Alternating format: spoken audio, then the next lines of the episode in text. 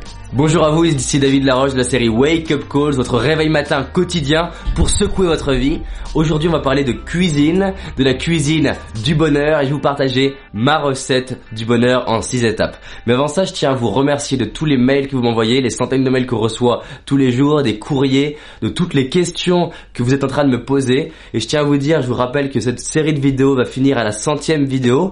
Et après, pendant un mois, je vais clôturer ce que je suis en train de faire pour répondre à toutes les questions que vous Je tiens à vous proposer quelque chose qui, qui réponde un maximum à vos, à vos problématiques, à vos besoins, par rapport à la confiance en soi, par rapport à libérer son potentiel. Et vous allez voir ce qui arrive en février. Je pense que ça sera prêt en février. Ça va être juste à un autre niveau. Donc suivez bien les wake up calls tous les jours parce que ça vous prépare à vivre ce truc énormissime que j'ai jamais créé à, ce niveau-là parce que les gens qui vont embarquer en février dans l'aventure, ça va pas être seulement du bonheur, mais ça va être de la confiance, de la certitude, de la joie, de la gratitude qu'on va développer. Bref, revenons sur ma recette de la cuisine. Six ingrédients pour être heureux. Alors, la première recette que je tiens à vous partager, le premier ingrédient pour arriver à être heureux, d'accord, c'est de choisir ses lunettes.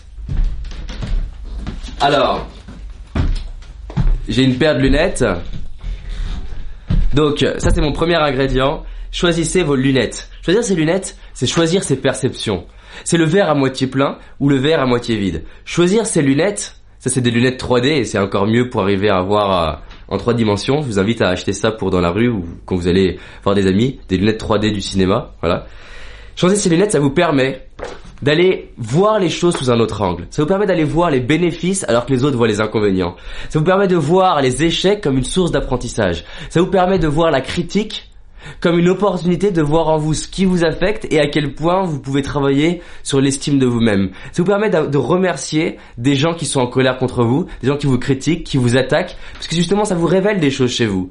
Ça vous permet de remercier la vie quand vous avez quelque chose que, qui vous qui est dur à vivre parce que vous dites que si vous attirez ça, c'est pour devenir la personne en capacité d'avoir ce que vous voulez avoir, pour devenir prêt et que tout ce que la vie vous donne, apparemment, sous un angle donné, c'est exactement ce qu'il vous faut pour réaliser vos rêves. Parce que notez ça, vous ne pouvez pas réaliser vos rêves si vous n'êtes pas prêt à les avoir. Or, si on n'a pas nos rêves, c'est qu'on n'est pas prêt à les avoir. Donc, c'est un fantasme d'imaginer avoir des rêves sans devenir une nouvelle personne. Et pour devenir une nouvelle personne, c'est pas quand c'est facile. C'est quand c'est challengeant. D'accord? La deuxième chose, c'est la capacité à se relever. Vous devez aimer vous relever. Batman, pour citer un grand auteur, un grand philosophe, dit À quoi cela sert de tomber si ce n'est pour mieux se relever? J'aime beaucoup cette citation, je l'utilisais dans mes copies de français. Je marquais justement Emmanuel Flachet pour pas mettre Batman.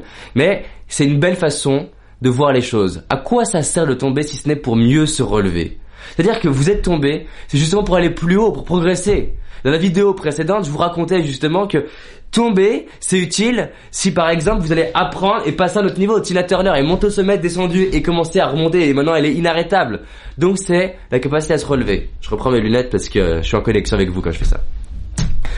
3, c'est le fait de capitaliser sur ses forces. Capitaliser sur ses forces, c'est cette capacité à vous dire que vous avez des dons, des talents et de vous dire que vous pouvez les mettre au service des gens. Ça, c'est vraiment une recette du bonheur. C'est quand vos dons, vos forces, vous arrivez à les mettre à disposition des gens.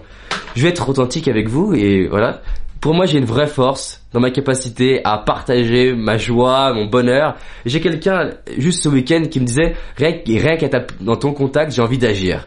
Pourquoi dans mes séminaires il y a de la force? Au-delà de ce que je raconte et de ce que je dis, je vibre le passage à l'action. Je l'ai tellement créé en moi qu'au niveau épigénétique, rien que mon contact va aider des gens. C'est pour ça d'ailleurs que je vais au contact de gens qui m'inspirent. Rien qu'au contact de gens qui m'inspirent, je développe une autre posture, une autre philosophie. C'est la force d'un séminaire. Vous êtes au contact de gens qui sont à une autre norme. Donc voilà capitalisez sur ces forces et mettez-les au service des autres. Faites, par exemple, moi je fais des vidéos. Si vous savez faire du bon pain, faites du bon pain. Si vous savez être serein, faites ça. Ensuite, achetez, achetez des expériences. Achetez des expériences plutôt que des choses. Les choses c'est bien, mais alors ça c'est bien si c'est pour vivre des expériences. Vous savez, à la fin d'une vie, regardez, les personnes vous racontent toujours ce qu'elles ont vécu et pas ce qu'elles ont acheté. On dit pas j'ai acheté tel truc, sauf ça a permis de provoquer une expérience. Par exemple, là, pour moi, j'ai énormément investi dans ce studio, c'est-à-dire que là, c'est la partie euh, gauche du studio, mais c'est pour vivre une expérience. C'est-à-dire qu'à chaque fois à quoi je pense, je pense au fait d'être connecté à vous, je pense d'être avec vous, et pour moi ça fait la différence. D'ailleurs, regardez, là je pars dans quelques quelques minutes, je finis cette dernière vidéo, et là je pars pour Nantes faire une conférence. Il y a même ma chemise euh, qui est prête. Donc, achetez des expériences. 5. Cherchez les cadeaux. Allez voir les, les bénéfices qu'il y a à toutes les situations. Et 6. Développer la gratitude. Développer la gratitude, c'est arriver à dire merci, même quand vous avez des choses que vous ne voulez pas. Développer la gratitude, c'est dire merci pour tout ce que vous avez. C'est dire merci pour le fait de ne pas avoir encore tout ce que vous aimeriez avoir. Parce que vous dites merci, parce que la vie est juste parfaite. Parfaite pour solo d'avantages et d'inconvénients. Et quand je dis qu'elle est parfaite, c'est non pas qu'elle n'est pas douloureuse, mais elle est juste équilibrée. À condition que vous choisissiez d'appliquer la première clé qui est de choisir les bonnes lunettes. Avec les bonnes lunettes, j'adore cette vie. Avec les mauvaises lunettes, je déteste cette vie. Au final, à vous de choisir. Personnellement, j'ai fait le choix d'être heureux. Bon achat de lunettes. Salut.